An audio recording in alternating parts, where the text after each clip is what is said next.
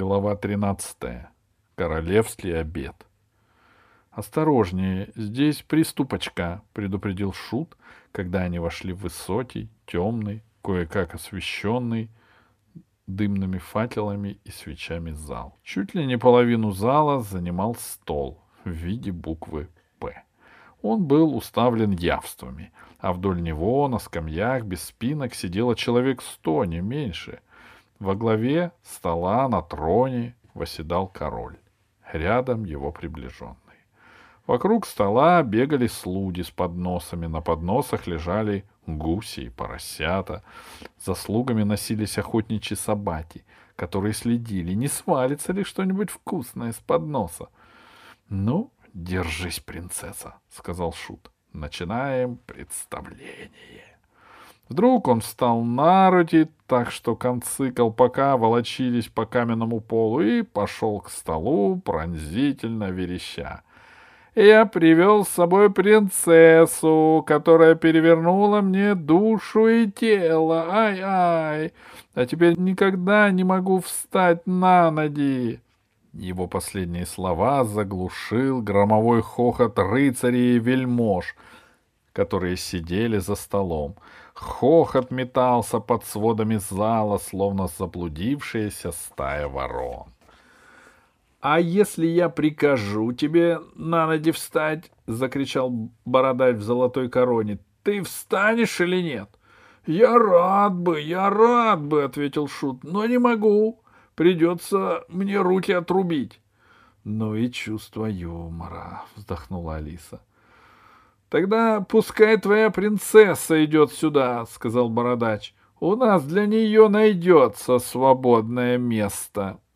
Он поднял широкую ладонь и стукнул по шее худого старикашку, который сидел рядом.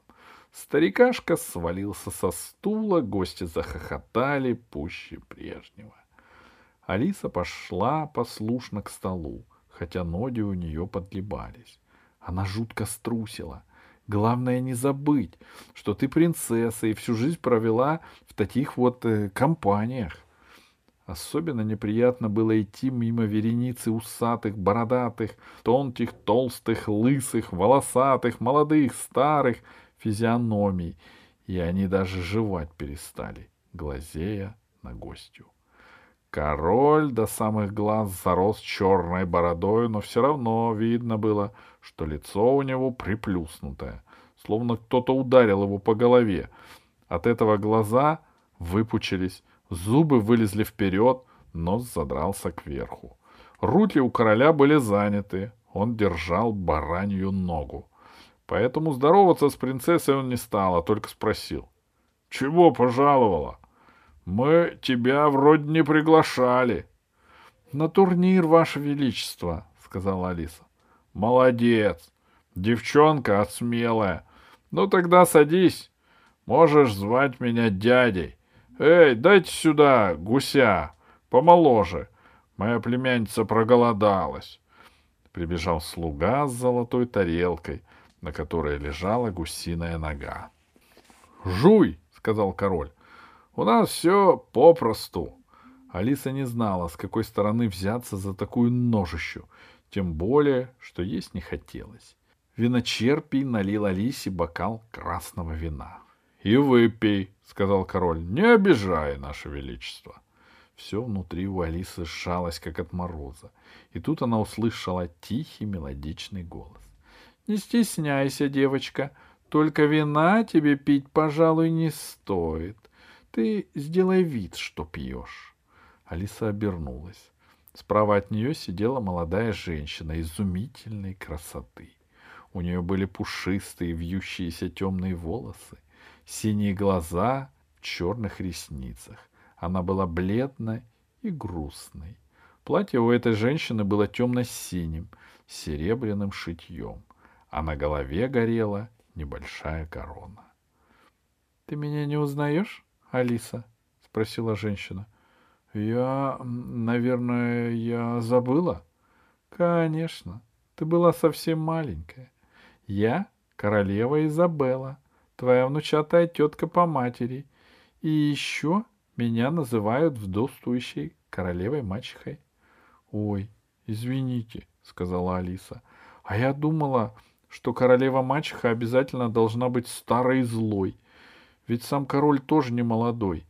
Его отец взял меня в жены четыре года назад, сказала королева мачеха. Я была младше него на 34 года, а вскоре он умер, на престол взошел его сын, а я стала пленницей в этом дворце. Так мне и придется, видно, провести здесь остаток моих дней, если враги не отравят. Когда король громко чавкал, пожирая баранью ногу и запивал вином из кубка с размером с ведро. К счастью, он сразу позабыл про Алису. — Как твоя мамочка? — спросила Изабелла. — Спасибо, здорово, — сказала Алиса. Она вообще врать не любила, а врать такой грустной и приятной женщине было втрое противно. А папа? Папа тоже здоров. Он оправился от ран? Оправился. Ему, кажется, дракон ногу откусил в битве за волшебную чашу, спросила Изабелла. Да, кажется, сказала Алиса и почувствовала, как краснеет. Хорошо еще, что здесь не очень светло. А как твой братишка? продолжала расспросы королева мачеха. Нет, все-таки правду говорили в сказках, что мачехи в королевском чине самые коварные люди на свете. И что ей приспичило допрашивать гостю от род... о родственниках? — По-старому, — сказала Алиса. — «А как его зовут? Я забыла!» — упорствовала королева Изабелла. Алиса в отчаянии так вгрызлась в гусиную ногу, что даже зубы застряли. Теперь, если бы Алиса захотела ответить, все равно ей не вытащить зубы из жесткого мяса. А над духом все журчал голос королевы мачехи. Да, конечно, его зовут Венедиктом, рыцарем Венедиктом. Или Павлом? Может, Павлом? Кажется, его звали Павликом. Это он победил оборотня в битве у заупокойного озера. Конечно же, вторая гол- голова оборотня всегда висела в библиотеке твоего папы над письменным столом. Изабелла посмотрела на Алису, подняв брови. Ничего не оставалось, как кивнуть головой. Такой ответ Изабеллу вполне удовлетворил. «Правильно», — сказала она, — «все сходится. Узнаю в тебе славную дочь бурного рода королей Актианских». В этот момент король отложил баранью ногу, вытер ладони о живот и вспомнил о заграничной принцессе. «Ну, как ты устроилась? Ванна тебе понравилась?» — спросил он. У вас тоже теперь руки перед едой моют? Алиса попыталась освободить зубы из гусиной ноги, но ничего не вышло. Алиса извивалась в борьбе с проклятой ногой. А вдруг король решит, что она притворяется? Но король все понял. Одной рукой он ухватился за кость, а другой крепко взял Алису за волосы и дернул.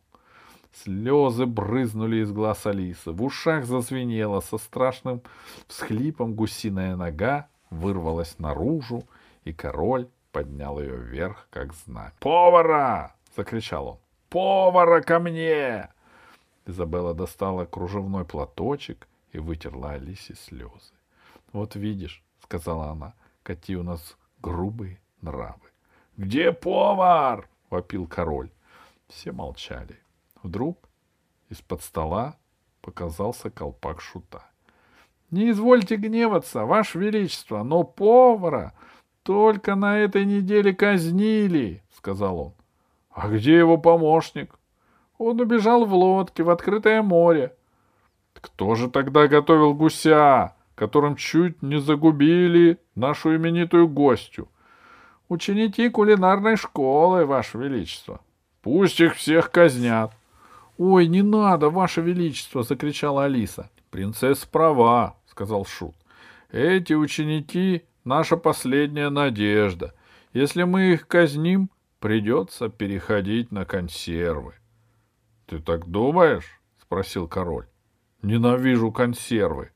В последнем походе на мумизматов мы консервными банками Из катапульты стреляли. Триста убитых. Остальные раненые. Полная победа. Король метнул гусиную ногу в собаку, и та убежала, воя на весь зал.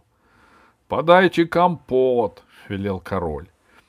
«И перейдем к делам, а то до турнира не управимся. Камердер, какие у нас дела?»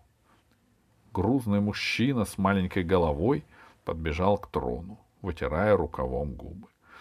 «Государственных дел на сегодня нет», — сказал он. «А жалобы есть?» «Жалобы есть».